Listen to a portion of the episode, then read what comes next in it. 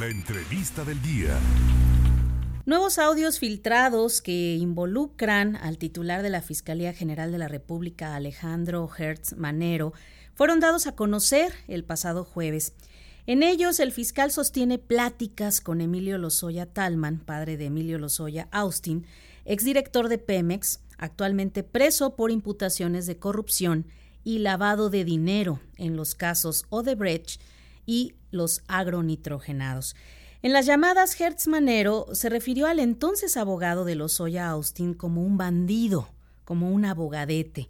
El fiscal se refiere en las conversaciones a Javier Coello Trejo, quien hasta julio de 2020 se desempeñó como defensor del exdirector de Pemex.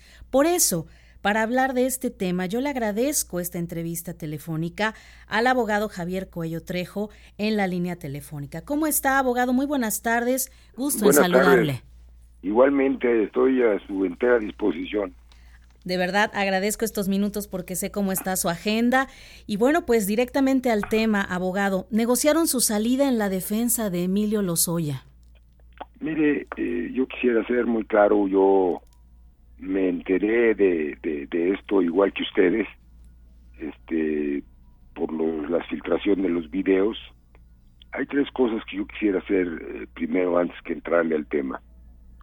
Uno, qué grave es terriblemente grave que se le pueda estar grabando al fiscal general de la nación vulnerando la confidencialidad de una institución que es la que está constitucionalmente eh, autorizada para la persecución de los delitos. Esto no puede suceder, no es la primera vez. Este, hay, hay como ciudadano y como abogado pues me preocupa mucho porque la confidencialidad de una institución como lo es la Fiscalía General de la República debe ser eh, muy bien cuidada, ¿no? Sí. Imagínese usted si se filtra una llamada que tengo entendido por los tiempos y por cómo se refiere fue de octubre del 2019 este pues que no oirán los delincuentes y que no sabrán eh, los enemigos del Estado, ¿no? Eso es lo primero que yo quisiera este, hacerle referencia. Segundo, efectivamente, eh, desde el 2017, ya Emilio Lozoya Austin me buscó como abogado y atendí su petición, tomé su defensa. En aquel momento todavía eran cosas periodísticas, era eh, rumores de que si había una una eh, delación de una empresa brasileña o de Brecht ante la SEC de los Estados Unidos en donde se había entregado a Emilio Lozoya 10 millones y medio de dólares de socorro. Posteriormente, este, nos dimos cuenta de que había un asunto en la FEPADE, en la Fiscalía de Delitos Electorales, eh, comparecimos ahí, y obviamente estaba prescrito ese delito y se logró la prescripción. En el mes de mayo del 2019, un juez libra órdenes de aprehensión en contra de Emilio Lozoya Austin, en contra de la hermana de Emilio Lozoya y en contra del el empresario Ansira por el tema de agronitrogenados. Empezamos a, obviamente, ponemos a buen resguardo a nuestros clientes, que era Lozoya y su hermana, y eh, empezamos la defensa. En el mes de julio vuelve otro juez a dictar otras órdenes de aprehensión contra el mismo Emilio Lozoya, contra la misma hermana de Emilio Lozoya, contra la mamá de Emilio Lozoya y contra la esposa de Emilio Lozoya, por el tema de Odebrecht. Nosotros enfrentamos como debe ser eh, las, las, este, las denuncias, las órdenes de aprehensión, nos fuimos a los amparos y obviamente como es la obligación de cualquier abogado consciente y serio y ético, pues tiene que proteger a su cliente. ¿Por qué? Porque es más fácil, mi estimada amiga, hacer una defensa con cliente afuera que con cliente adentro. Eso es así, es como yo pienso, así como he trabajado toda mi vida como abogado litigante.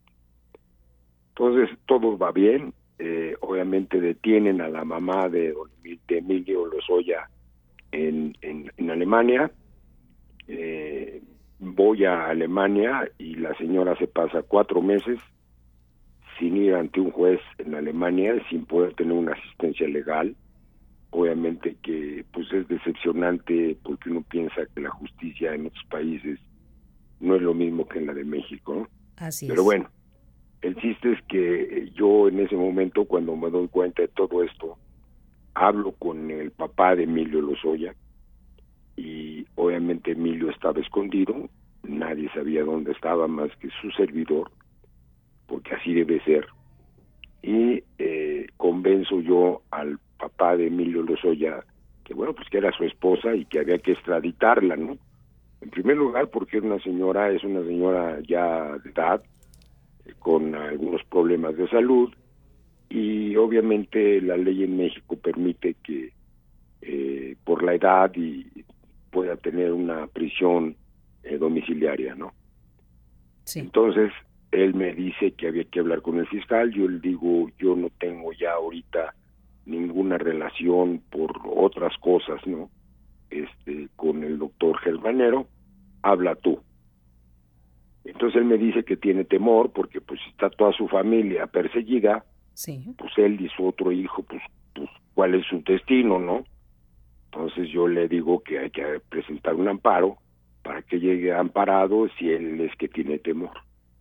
El amparo lo firma él, lo firma el hijo, se presenta el amparo y días después de la presentación del amparo llega don Emilio Lozoya Talman, el papá, a mi despacho y me dice que el fiscal le había dado una gran regañada por lo de los amparos y que había que desistirse de los amparos. A mí nunca me dijo lo que hoy escucho y usted escuchó en la grabación. ¿no? Nunca Así me es. dijo la forma despectiva y denostante como se refiere a mí el doctor Germanero. Eh, me da mucha tristeza ver la cobardía de don Emilio Lozoya Talman, quien fue mi compañero de gabinete ampliado en la época del licenciado Salinas de Gortari. Este, bueno, pero pues ni modos, ¿no? El chiste es que eh, para los días después de eso que él me comenta, me avisa que la señora Gilda ya estaba en México y que iba rumbo al reclusorio norte. Me traslado al reclusorio norte, atendemos la diligencia. Yo no sé si fue por el arreglo que pudo haber hecho Emilio Lozoya Talman con el fiscal o con algún ministerio público, Sí. pero el juez la vincula a proceso, pero la, le quita el pasaporte y le da una prisión domiciliaria. Ah, eso sucede en 2019, Sí. entre noviembre, eh, octubre, noviembre del 2019. Seguimos con la defensa, seguimos trabajando como era co- como es nuestra obligación y en febrero del 2020 detienen en Málaga a Emilio Lozoya. Entonces, eh, pues bueno, para mí sorpresivo, Así es. porque si habíamos tenido mucho tiempo y habíamos logrado tenerlo a buen recaudo, pues era, era eh, no entendía yo, ¿verdad? Entonces yo fui a Málaga, hablé con él y, y, pues tristemente él me dijo que él creía que su papá lo había entregado. No quería hablar con su papá, el papá estaba fuera de la prisión, Sí. yo convenzo de que hable con él y ahí es donde él me dice que ha estado siendo presionado este el papá para que él hiciera unas declaraciones en contra de gentes del Partido Acción Nacional y del PRI. Entonces yo le digo, si tú tienes pruebas, si tú realmente sobornaste gente por la reforma energética, Sí. Pues dame las pruebas y yo presento las denuncias, ¿no? Por supuesto. pero no puedes tú inventar cosas ni mucho menos eh, lo que no puedas probar, ¿no? A cada hecho, mi amiga, tiene que haber una prueba, ¿no? Sin duda alguna. Entonces, a partir de ese momento, cuando yo me regreso de España, que por cierto le comento con una gran suerte, porque yo salgo en la noche y al otro día cierran España. O sea, si me hubiera quedado unas horas más, ya no salgo, usted nada más. Así es. El chiste es que a partir de ese momento yo pierdo contacto con el papá de Emilio Lozoya. Bien. Este, yo tenía a buen recaudo a su hija, eh, no tiene caso decir dónde, pero él me la, se la lleva pues, este, y, ya dejo de tener contacto con él. De repente yo sí sigo en la pandemia, pero en contacto permanente con Emilio desde la prisión. ¿Y qué pasa? Este, me sigue insistiendo en esto, en que él tiene que cumplir con lo que le están pidiendo. Sí. Yo le repito que para mí eso no es correcto, que no hay elementos de prueba. Y entonces él decide el 5 de junio de relevarme del cargo. Para eso yo le pido que me mande una carta, pues porque porque yo la cara e incluso me enfrenté contra el Estado por él. Y a su vez, pues le pido que me pague mis honorarios, me manda una carta que en donde por sí sola se explica todo lo que después viene y este eh, y me manda un convenio de reconocimiento de adeudo por los honorarios y gastos que yo de mi peculio había hecho para para su defensa. Sí, porque usted siguió haciendo desde luego su trabajo, abogado, y son, son 25 millones, incluso hasta una ah. cantidad de muchísimo más grande, ¿no? Pero aquí... Son, 25 millones, él lo reconoce, 20 millones de honorarios, y 5 millones que yo puse de mi peculio para durante casi un año y medio. Así es. Este, eh, los viajes, etcétera, no se sabe que copias y copias de amparos y etcétera, ¿no?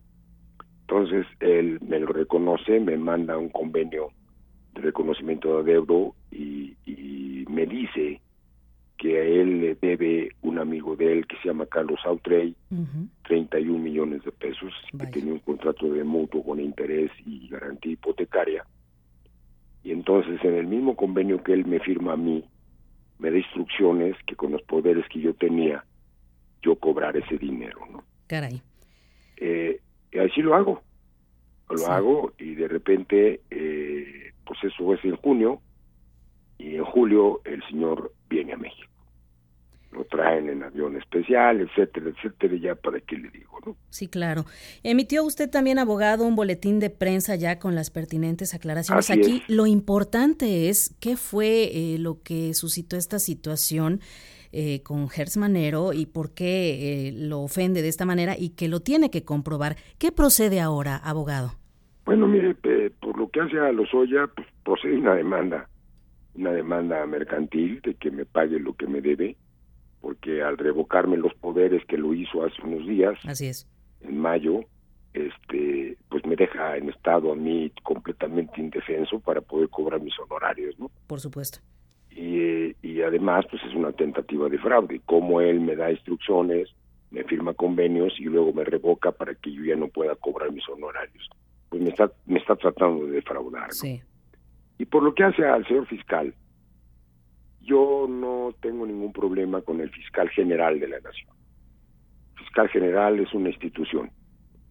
Yo lo único que le voy a pedir al doctor Gers es que me aclare por qué eh, me dice bandido y por qué me dice abogadete y por qué me dice otras cosas.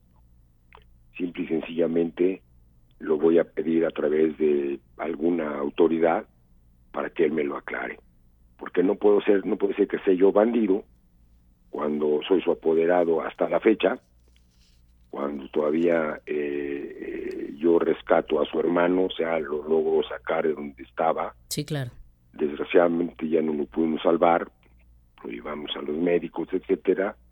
Eh, yo presento la denuncia de hechos que deriva en el proceso que ya después yo no manejo, sino él es el que lleva todo el proceso. Eh, pero yo presenté la denuncia, yo fui con el Ministerio Público, yo vi los dictámenes, yo tengo las fotografías y las inspecciones de cómo estaba el, el hermano del doctor, ¿no? Las pruebas hablan sin duda, abogado Javier Coello Trejo. Entonces, pues a mí me parece, pues ya no sé, injusto.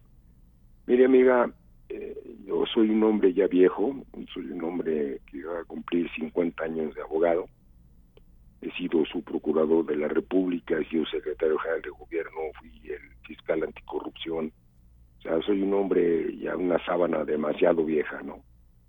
Y yo nomás lo único que tengo es mi nombre, tengo el honor de, de, ser quien soy. Sí. Y tengo que defender el honor mío y de mis hijos, que son abogados todos. Mis nietos son abogados. Este, y tengo que defender el honor de mi familia. Pues seguiremos al pendiente, de verdad. ¿Cómo puedo ser bandido si soy su apoderado y todavía eh, en el 2021, el, ante el proceso que se tenía en contra de, de la concubina de su, de su hermano, sí. este, él, él, le dice a la juez que yo soy el apoderado legal, ¿no? Y que me cite, ¿no? Y comparecí y dije la verdad. Entonces, pues, esto es, eh, no lastima. Sí. Lastima, eh, voy a hacer todo lo que esté a mi alcance. Sin duda. Primero, para cobrar mi dinero. Y segundo, para que el doctor Alejandro Germanero, no el fiscal general de la Nación, el doctor Alejandro Germanero, me haga el favor de explicarme el por qué me llama bandido, ¿sí? cuando le serví como le serví. Y nosotros vamos a estar al pendiente, abogado, de este caso, de esta situación en particular.